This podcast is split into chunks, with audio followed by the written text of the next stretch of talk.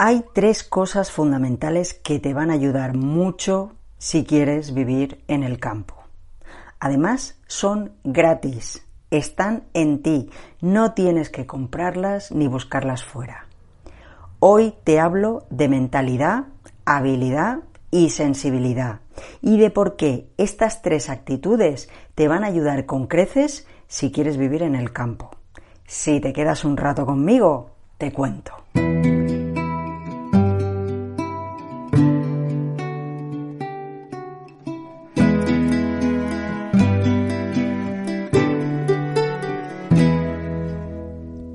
Soy Raquel y hace muchos años que cambié la ciudad por el campo. Te doy la bienvenida al espacio de la ciudad al campo, desde el que ayudo a todas aquellas personas que quieren llevar a cabo este cambio de vida.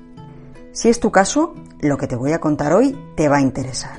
Y si buscas más información, al final te cuento más cosas.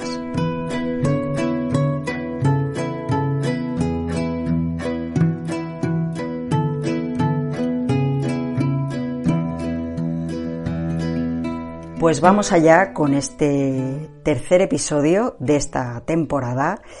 Eh, un episodio que te va a servir para reflexionar en esta época de verano, mm, época en la que normalmente tienes algo más de tiempo para ti. Y bueno, yo creo que lo que hoy te voy a contar te va a interesar mucho. Como te he dicho en la introducción, hay tres factores, tres claves, tres actitudes fundamentales para vivir en el campo. Mentalidad, habilidad y sensibilidad. Vamos allá. Mentalidad. ¿Qué quiero decir con esto de mentalidad? Quiero decir que es necesario tener una mentalidad capaz de adaptarse a los cambios, de enfrentar problemas, de buscar soluciones y de gestionar conflictos. Irse a vivir al campo es un cambio lleno de ilusión, de expectativas. Ponemos todas nuestras ganas, todos nuestros sueños en esa nueva vida que vemos maravillosa en nuestra mente. Y pensamos que una vez en el campo, ya, ya está, todo va a ser maravilloso. Y lo va a ser, pero no todo el rato, no constantemente. Nosotros mismos, nuestra propia mente, es muchas veces nuestra propia enemiga. Y todos esos bloqueos, miedos y resistencias que tuvimos antes de dar el paso van a surgir de nuevo, en forma de reproche, en forma de autoculpa, de cualquier forma. Porque no hay cosa que le fastidie más al cerebro que lo saques de su zona de confort, que le fastidie la rutina y tenga que ponerse a pensar y a gastar energía. Así lo suele contar Stanislao Bachrach, un microbiólogo que escribe mucho sobre neurociencia, que explica mucho por qué somos como somos y por qué actuamos como actuamos. Y bueno, la verdad es que tiene un punto de vista muy, muy interesante sobre, sobre cómo funciona nuestro cerebro. Te lo recomiendo, tiene muy buenos libros. Pero bueno, vamos allá. Esa mentalidad fuerte no siempre se tiene. Y por supuesto no se puede comprar. Eso se aprende, se trabaja. Y lo que más ayuda a desarrollar esa mentalidad es estar alerta, saber que pueden surgir esos problemas, esos conflictos, esas resistencias y tener la capacidad, el temple, la paciencia de tratar de solucionarlo de la manera más conveniente. Esa mentalidad te va a servir para afrontar los ataques desde tu propio interior, los que te he mencionado, como los externos, de las personas de tu alrededor, tu pareja, hijos, familiares, amigos, con quien sea que te hayas embarcado en este proyecto. Porque sabrás que siendo humanos tendemos a hacer algo muy feo, pero que muchas veces no podemos evitar, porque nos sale así, que es echarles la culpa a otros de nuestra decepción. Cuando algo nos sale bien, siempre buscamos culpables, hasta en lo más ínfimo.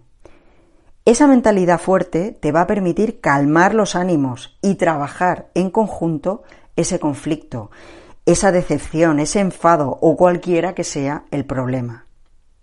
Y dirás, claro, eso lo dices muy fácil, pero cuando llega el momento, bueno, pues cuando llega ese momento es importante dejarlo que pase, que se exprese, que llore y patalee hasta la extenuación, pero ya está, dejar que pase. De nada sirve el enfrentamiento, la autoflagelación constante. ¿Quieres llorar? Llora.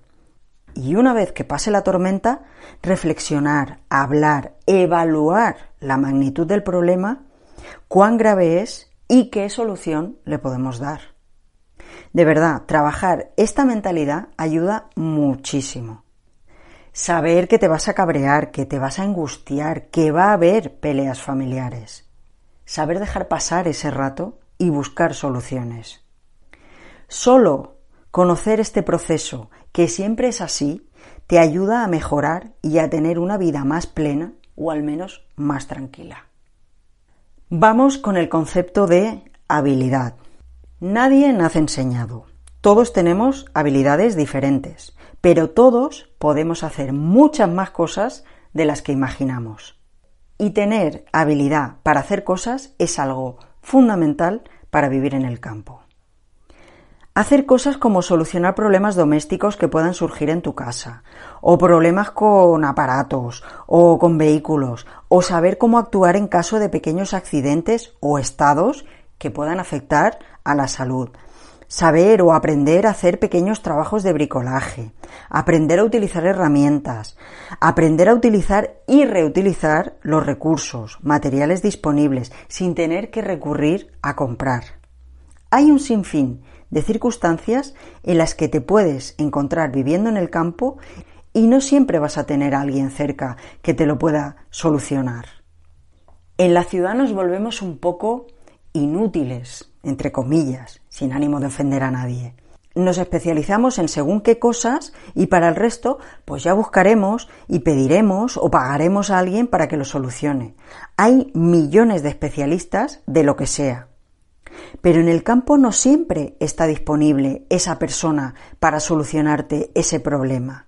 Y no es una cuestión ya solo de dinero, sino de disponibilidad, de gente disponible. A veces tiene que venir de lejos o a veces tienes tú que desplazarte lejos.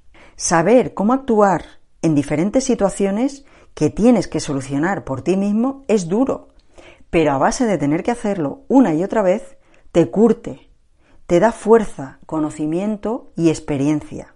Como siempre me decía mi abuelo, el saber no ocupa lugar, y yo añado, y además vale oro. Y por último, lo tercero que te va a ayudar en tu vida en el campo es tener sensibilidad. Y por sensibilidad me refiero a la relación con las personas del lugar y con el entorno. En el campo las relaciones sociales son estrechas y personales. Los códigos de anonimato de la ciudad no funcionan en el campo. Enseguida van a querer saber de ti, quién eres, de dónde vienes, qué haces allí, qué buscas. Es, yo creo que más que chafarderío, que a veces lo es, es una medida de protección. Es saber quién es esa persona que llega a ese lugar. Tener sensibilidad y paciencia con estos comportamientos tan diferentes a los que se suelen encontrar en la ciudad es clave para no llevarse muchos disgustos y cabreos. Y no digo con ello que tengas que explicar tu vida ni mostrar tu intimidad al primero que te lo pregunte, no me refiero a eso.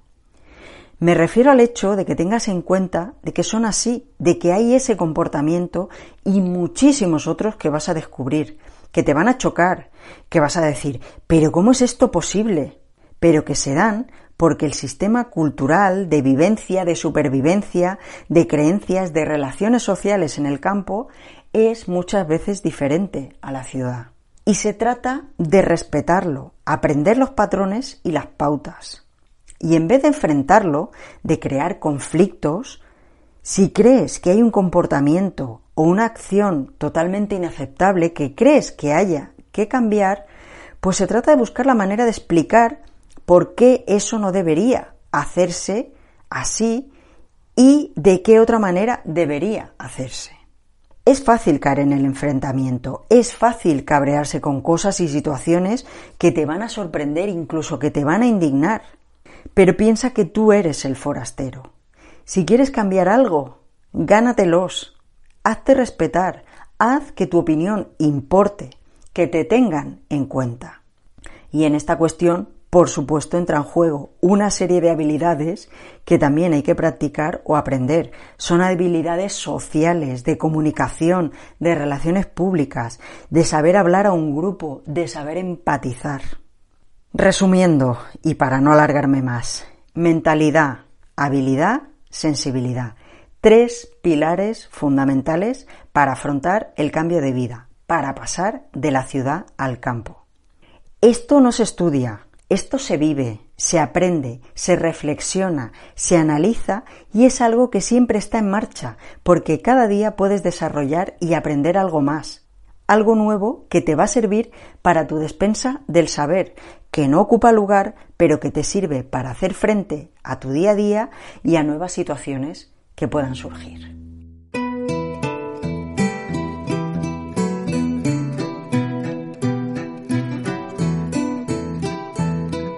Espero que estas ideas te hayan sido útiles, espero que te haya gustado este episodio, si es así, dame tu like, si tienes dudas, si tienes comentarios, ya sabes, déjamelo en comentarios y suscríbete para no perderte los próximos episodios.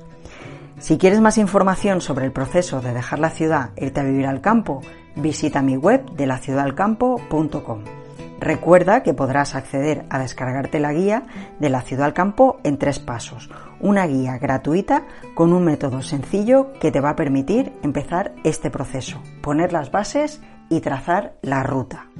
Y además tienes disponible mi servicio de consultoría, Tu Plan, una sesión de una hora conmigo a través de videoconferencia donde trataremos y analizaremos tu caso, resolveremos tus dudas y trazaremos tu plan para que puedas hacer posible ese cambio de vida que estás deseando. Además, lo tengo a un precio inmejorable todo el verano, así es que aprovecha, es tu momento. Nos vemos pronto, que tengas un feliz día y un muy buen verano. Chao, chao.